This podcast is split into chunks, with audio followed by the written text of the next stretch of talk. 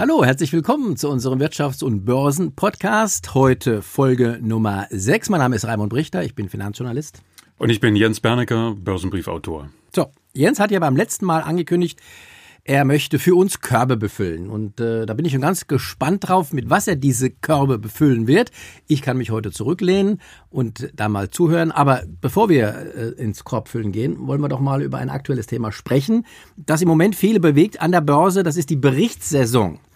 Vielleicht erklären wir erstmal, was das überhaupt ist. Ja, ich glaube, das ist äh, wirklich sehr wichtig, weil die Medien sind ja derzeit voll von diesem Thema. Äh, wir haben jetzt in den letzten Monaten eine sehr fulminante Börsenentwicklung gehabt und alle starren jetzt auf das Thema Berichtssaison und fragen sich, wie geht's weiter. Berichtssaison ist eigentlich eine ganz einfache Geschichte. Es wird seitens der Unternehmen über die Vergangenheit berichtet. Also die Zahlen, Ergebnisse des letzten Quartals werden dann offengelegt und daraus erkennt man dann als Börsianer, ist das Unternehmen auf dem richtigen Kurs oder nicht. Das ist die sachliche Variante. Die etwas interessantere Variante ist eigentlich das, was die Manager über die Zukunft verlautbaren lassen. Das heißt, man muss so ein bisschen zwischen den Zeilen lesen.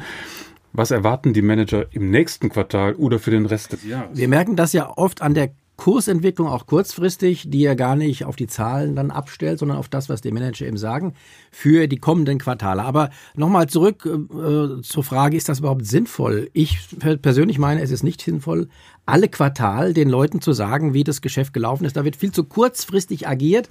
Ähm, es gibt ja genug auch äh, bekannte Leute, die gesagt haben, nö, lasst uns doch mal allenfalls halbjährlich berichten. Jährlich würde auch reichen, um, um das auf einen längerfristigen Pfad zu bringen. Ja, das stimmt. Darüber gibt es in der Tat getrennte Meinungen. Ich bin da ein bisschen zerstritten, muss ich sagen. Ich glaube, es liegt so ein bisschen auch an der Frage, in welcher Branche man unterwegs ist. Es gibt bestimmte Branchen, da ist eine quartalsmäßige Berichterstattung unsinnig weil einfach nicht so viel passiert oder passieren kann von Quartal zu Quartal, als dass es sich für das Unternehmen oder für den Börsianer lohnt, zu wissen oder irgendwie zu erahnen, wie es weitergeht.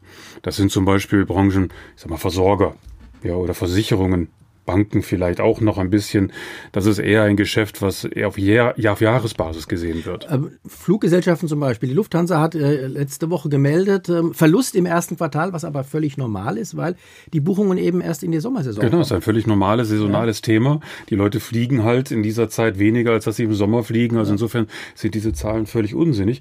Anders ist es dann vielleicht zum Beispiel, wenn man über Technologieunternehmen spricht. Ja, die sind ja ein bisschen schnelllebiger. Da gibt es mehr Produktzyklen auch innerhalb eines eines Jahres. Da gibt es mal neue Spiele oder neue Gadgets und dann will man natürlich wissen, kommen die an, kommen die nicht an und die Technologieunternehmen werden ja auch dementsprechend bewertet. Die Frage ist natürlich, muss man das alles wissen, was so innerhalb von einigen Quartalen passiert? Wenn man langfristig äh, investiert ist, ist das doch egal, ob im einen Quartal es mal schlechter geht und im nächsten wieder besser. Langfristig betrachtet ist das mit Sicherheit, sage ich mal, nicht egal, aber zumindest mal eine zweitrangig oder drittrangig, ja, gebe ich dir vollkommen recht.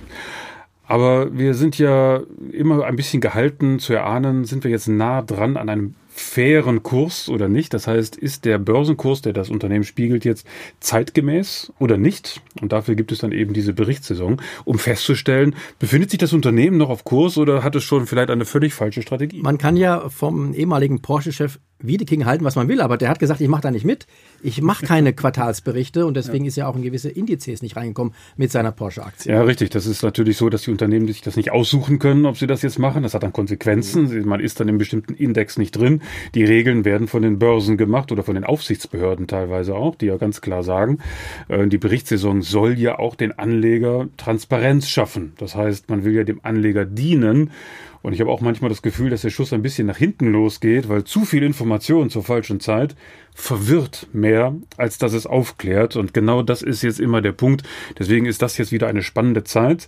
Wir haben ja diesen Börsenkursrutsch im letzten Herbst hinter uns und dann hatten wir die Erholung und jetzt wollen alle wissen, ist das nur ein Strohfeuer oder ist da auch wirklich Substanz? Und da ist so ein Quartalsbericht natürlich hilfreich. Werden Sie das wirklich aus, anhand der Quartalsberichte erkennen? Da habe ich meine Zweifel. Da habe ich auch meine Zweifel. Also an den Quartalsberichten erkennt man, glaube ich, gar nichts, weil es ist nur die Vergangenheit. Mhm. Ja, also das ist alles. Ja, auch die Prognosen, auch dann. Ah, da bin ich mal ein bisschen anderer Meinung. Also ich glaube, die Manager, ähm, die jetzt im Unternehmen sind, die haben schon ein Gespür, äh, sind wir jetzt in der Talsohle, wie sieht es im nächsten Quartal aus? Und das ist genau der Trick an der ganzen ganzen Geschichte. Wenn also ein Vorstand ähm, die, die Zahlen präsentiert, dann wird er ja irgendwann gefragt, wie sind die Prognosen, die Aussichten für das nächste Quartal. Und dann wird es eigentlich interessant, weil je nachdem, wie er es ausdrückt, was er sagt oder was er nicht sagt, kann man dann raushören, aha, ich habe so das Gefühl, der ist positiver, als er jetzt zugeben möchte. Und dann erleben wir was. Der Unternehmer hat zwar schlechte Zahlen für das letzte Quartal berichtet, aber der Kurs steigt trotzdem. Haben wir oft genug gesehen.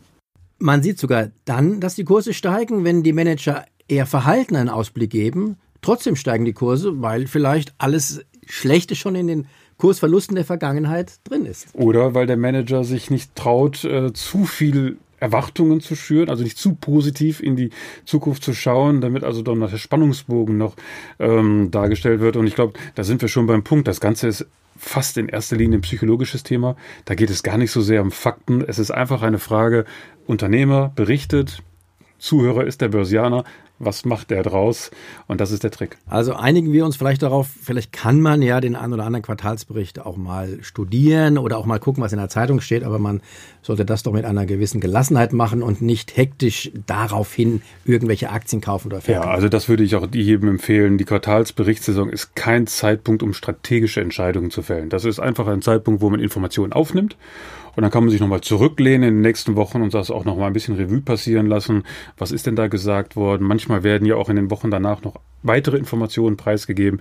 Und wie wir ja schon letztes Mal gesagt haben, es ist viel, viel wichtiger, um langfristig Erfolg an der Börse zu haben, dass man mal ein bisschen die Sache aus der Distanz betrachtet und nicht zu nah rangeht. Und wenn man von einer Aktie überzeugt ist, kann man vielleicht auch Kursrückgänge, die es nach so einem Quartalsbericht gibt, ja auch nutzen, um dann günstig einzukaufen. Genau, wir nennen das dann Enttäuschungskurse. Ja. also wenn die Börse mehr erwartet hat und dann kommen schlechte Zahlen, dann gibt es erstmal die Sache, so ein Mist, so ein Durchhänger und dann tauchen die Kurse kurz ab. Das ist dann eigentlich eine gute Gelegenheit, um auf Schnäppchenjagd zu gehen, weil wir sind uns ja schon einig, die Story des Unternehmens geht ja meistens immer noch weiter. Dann sind wir jetzt beim äh, Hauptthema, nämlich dabei, welche Unternehmen sind denn so interessant, dass ich langfristig daran investieren kann? Und dann eben vielleicht eher so welche Kursrückgänge dann äh, zum äh, Kaufen nutzen kann. Und da hast du ja uns fünf Körbe beim letzten Mal vorgestellt. Wir wollen jetzt versuchen, die zu befüllen. Der erste Korb, vielleicht passend zu, aus meiner Sicht zu den Quartalsberichten, die ich als Müll empfinde. Der erste Korb soll jetzt mit Müll gefüllt werden, genau. beziehungsweise mit Aktien, die mit Müll gutes Geld verdienen. Genau, lass uns einfach mal aus Dreck ein bisschen Geld machen. Ja. Das ist schon richtig. Ähm, nein, das hat schon einen ernsthaften Hintergrund, weil wir tatsächlich jetzt in einer Zeit leben, wo wir merken, dass nicht nur äh, die Bevölkerung weiter wächst, das wissen wir schon seit Jahrzehnten, aber was viel wichtiger ist, ist, dass die Bevölkerung global wohlhabender wird Viele mögen das nicht wahrhaben, weil es gibt ja die unterschiedlichen Statistiken über das Arm-Reich-Gefälle in der Welt. Aber Tatsache ist, dass auch die armen Länder weltweit ähm, heute mehr haben als früher. Das heißt, sie Was produzieren auch mehr Müll. Entschuldigung, ja, ich will jetzt zum Thema genau, kommen. Wenn man mehr Müll hat, produziert ja. man auch mehr Müll. Und wir hatten ja gerade in den letzten Monaten das Thema mit Plastik im Meer und all diese ganzen Geschichten. Und wir haben das Thema Energie. Und jetzt ist in der Tat die Zeit, wo Weichen gestellt werden, sowohl bei den Versorgern als auch bei neuen Unternehmen, die jetzt an den Markt kommen, die sagen, lass uns gucken, dass wir den Müll verwerten. Also nicht einfach nur verbrennen, sondern aus dem Verbrennen von Müll Energie gewinnen. Verbrennen heißt übrigens im Fachjargon thermische Verwertung. So, Entschuldigung, ja, also Entschuldigung, wenn ich jetzt. es gibt für alles tolle Euphemismen. Der, Müllexperte. Ja, es gibt für alles äh, tolle Euphemismen. Ja, also es, die finden, die sagen dann schon, auch diese Müllverbrenner sagen schon, okay. wir verwerten das. Okay. Wir machen daraus Wärme ja, zum das Beispiel. Das ist ja auch richtig. Das ist ja auch richtig. Das ist ein tolles Geschäftsmodell, weil Müll gibt es immer äh, und es wird wahrscheinlich noch mehr Müll geben. Früher hat man, wie gesagt, entweder verbrannt oder es ging auf die Halde oder Teilweise wurde es auch ins Meer geschmissen. Das ändert sich, der ganze Zeitgeist ändert sich und das ändert sich nicht nur hier bei uns in Deutschland, sondern es ändert sich tatsächlich auch weltweit. Aber ein Großteil wird noch verbrannt, muss man sagen. Ein Großteil wird noch verbrannt, aber es gibt schon sehr viel Bemühungen, eben die ganzen Verbrennungsanlagen umzubauen in energiewirtschaftende äh, Anlagen. Dann kriegt man gleich Wärme. Dann kriegt man gleich Wärme oder Strom. Ja. Genau, mhm. Strom ist gerade das große Thema, weil wir noch das andere Thema haben. Und das sind Trends, ich nenne sie immer die Megatrends. Leider sind diese Trends nicht so präsent. Ja, wenn wir heute auf die Börse schauen, schauen alle immer auf die Autowerte, man schaut auf die Banken und auch auf die klassischen Werte.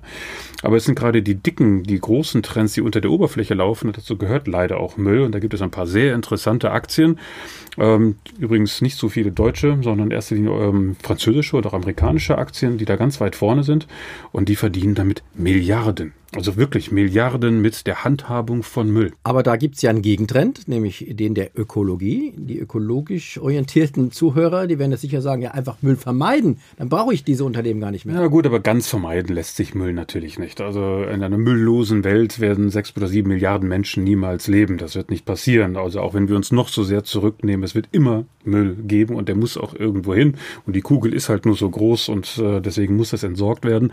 Und es ist wirklich ein Geschäftsmodell, was man früher ja eher der öffentlichen Hand überlassen hat.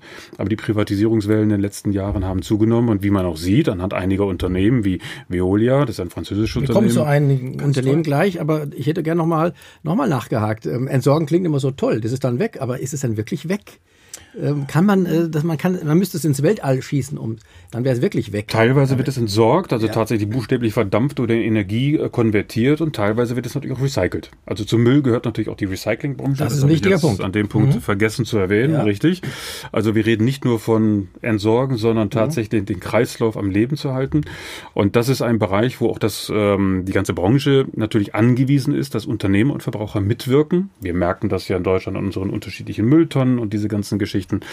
Und ähm, dieser Zyklus wird in den nächsten Jahren sich noch deutlich beschleunigen. Nicht, weil wir jetzt in Deutschland damit angefangen haben, sondern weil es auch tatsächlich in Asien, auch in Lateinamerika ein Thema wird. So, einen Namen hast du jetzt schon genannt, Veolia. Veolia, ja, ist ein Das französisches ist ein Unternehmen, wo du sagen würdest, das gehört in so einen Korb mit Genau. Müllaktien, mit Entsorgungsaktien, um es mal äh, euphemistisch auszudrücken. Genau, es gibt hinein. eigentlich so drei, drei große Namen, die man sich so ein bisschen aufschreiben kann. Veolia ist ein französisches Unternehmen, europaweit und ich glaube weltweit einer der größten überhaupt. Mag man gar nicht vorstellen. Was machen die genau?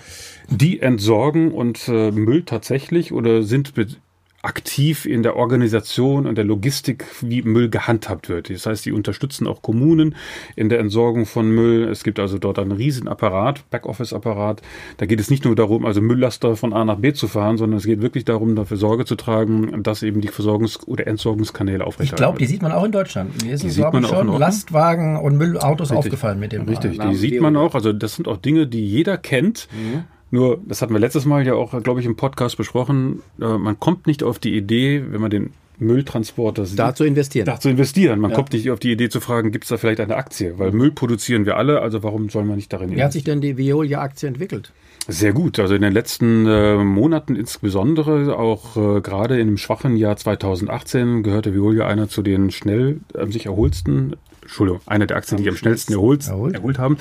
Und ähm, das zeigt eigentlich, dass solche Korrekturen, wie wir es im letzten Jahr hatten, eigentlich dann eben super Chancen sind. Ja, also wenn es da irgendwie so einen Einbruch gibt, dann muss man auf solche Trends draufspringen, weil nur weil wir jetzt im Herbst eine Krise hatten, hören wir nicht auf Müll So ist es. Richtig. Andere große Namen, amerikanische Namen, Waste Management. Da ist der Name Programm. Veolia, Waste, Waste, Management, Waste, die kommen Waste. aus Amerika. Die kommen aus Amerika. Die sind hier weniger bekannt, Die ist weniger bekannt. machen sind aber das Ähnliche. machen das Gleiche, maßgeblich jetzt für den amerikanischen Kontinent, sind aber auch global aktiv. Und dann noch ein drittes Unternehmen, äh, Suez, wie der Suezkanal. Die kennen wir, aus. Frankreich. Genau, auch wieder französisch. Also die Franzosen sind im Müllbereich offensichtlich. War das mal nicht ein Wasserversorger? War mal ein Wasserversorger, Ja. richtig. Und die haben jetzt ihre Strategie umgeschwenkt und gesagt, Wasser ist zwar noch ein Thema, also auch Wasserreinigung, Wasseraufbereitung ist dort nach wie vor ein Thema, ist ja auch eine Form von Müll, ne, Dreckwasser, muss ja auch entsorgt werden. Also das ist nicht nur harter Müll, sondern auch eben flüssiger Müll.